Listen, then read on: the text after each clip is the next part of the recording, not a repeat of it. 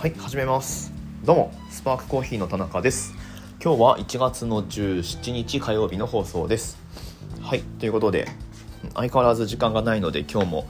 短く短くかつダラダラと話していこうと思います。全然何も内容がまとまっていないっていうね。はい。で娘は何してんの？なんか iPad 持って。えっ、とおーおーおー大丈夫？はい。出演する？うん。どうする？充電プラグを持って耳に差し込む。はい充電中。充電中ですか？うん。はいまあそんなこんなで子育てしながらコーヒー屋をやっている私のポッドキャストです。毎日基本何かしらコーヒーの話題をお届けしてるんですけどはい昨日ですねあのお休みしちゃったんですが、まあ、実は収録したんですよ。収録したんだけどなんかあまりに後ろ向きな内容だったので ちょっとさすがにこれ出せないなって、えーこんなことあんまりないんですけどはい。あのちょっとお蔵入りさせてえーまあ、なるべくねなるべくポジティブな内容でいこうかなと思います。で、まあ、最近本当よく考えてるのがうーんとまあうちのお店やっぱ好きだなって思ってるんですよね、まあ、常にそれがあるからお店続けられてるっていうのはねもちろんあるんだけど。はい。うんそうそうそうなのよ。えーっとそうなんですよ。コーヒー屋さんとして。なんかすごい今はミニマルに営業してるし、まあ、オープン当初はこれ、えーまあ、再三話してますけどオープン当初はねなんかもっとカフェっぽい感じでやってたんですがはい。やってたっていうかまあなんかうん。まあカフェやろうっていう気があんまりなかったんですよねそもそも、うん、でもなんかコーヒーショップやるからには椅子テーブル置いてえまあ、くつろげる空間みたいな感じに一応したんですけど、はい、ちょっとまあ色合いも落ち着いた感じにしてあのご年配の方でもなんか安心して使ってもらえるような、え地域に根ざした感じで行こうみたいな、まあ、地域に根ざしたっていうのはもちろん必要なので、えそれは変わらないんですけど、はい。まあ、ただ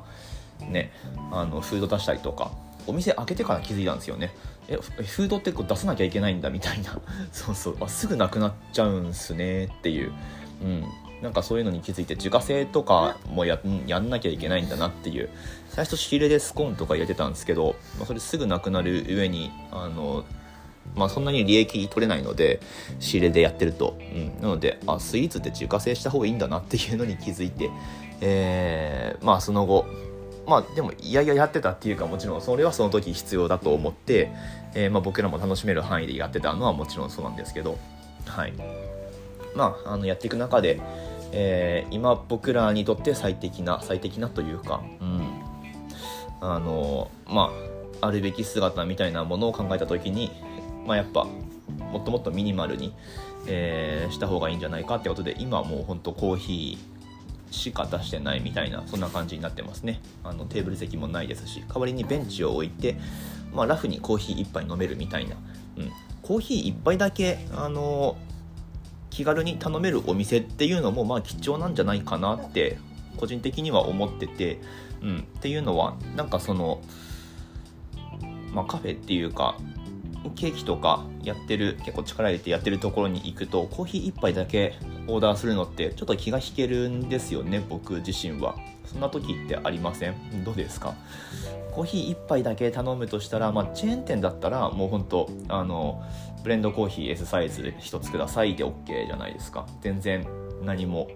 あの気にすることなく申し訳ないなっていう気持ちもないじゃないですか。なんだけど個人のお店に行くとなんかコーヒー1つだけ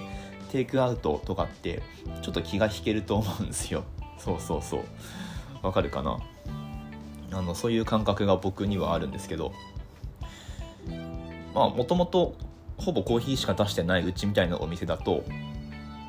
まあそこの心配がないですよね。うん。全然コーヒー1杯で使ってもらって構わないので、まあ、その代わりちょっと長いできる設計にはしてないので、うん、それはね、あのまあ、単価が低い分ある程度数が必要なんで、そうせざるを得ないんですけどまあでもそれでいいんじゃないかなと。うん、でまあその分メインのえー、その売り上げっていうのはコーヒー豆で取っていくので、まあ、そっちの方ももちろんしっかりやる必要はあるんですけど、まあ、とにかくあのコーヒーコーヒーブレイクにすごい最適な店っていう風に言ってるかな最近だと。本当に。いやうちの店いいなと思って、うん、でまあいいとこいろいろあるんですけど、まあ、まずやっぱ路面店であるっていうこれがでかいよねっていう、うん、本当に。まあ物件取得の話とかだいぶ前にしたのでまたちょっとほっくり返して話してもいいかなと思うんですけど物件今のところどうやって見つけたかとかねその辺のエピソードももうそろそろまた話そうかなと思うんですがえー、とか、うん、路面のコーヒー屋さんやるのにちょうどいい物件なんてあのなんかね年を追うごとになくなっていくのか。あでもあれか。今コロナで入れ替わってるのか。また結構オープンが、えー、どうなんですかね。全国的には増えてるのか、まあ、仙台は逆に減ってるような気がしますけどね。コーヒー屋さん、うん、っていう。まあだって仙台ローカルの話で言ったら仙台コーヒースタンドがなくなったっていうのは僕にとっては結構やっぱあのショックというか、まあ、実際不便なんですよね。あの、うん、ちょっと街中散歩してる中でインディペンデントなコーヒー屋さんってもはやないので、うん、まあうちか、えー、まあ、仙台駅からの距離で言ったら南に行ったらうちだし多分北に行ったらえっと、去年オープンしたあのアイノベルコーヒーさんって、えー、女性の方がやってるあそことかになるのかな？っていう感じなので、まあ、本当に中心部にないので、えー、まあ、どうしたもんかなと思ってるんですけどはい。えー、っていう、まあ、何が言いたいかっていうと、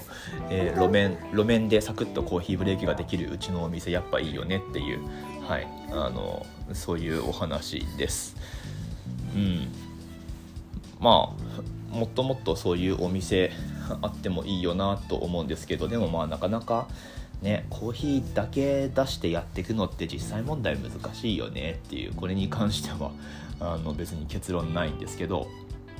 はい。えー、まあ、その分豆をしっかり売っていかないと単価取れない単価取れないっていうか、あのある程度の規模感が出せないっていうかはい。難しさあると思うんですけど、うん。まあ、なのでうちのお店ってそういう意味でもなんかいろいろこうそぎ落とした結果なんか希少価値上がったんじゃないかなって個人的には思ってるんですが、まあ、なかなかねあのそういうのって、えーと、パッと見で分かる魅力じゃないのでなかなかこう浸透させていくのが難し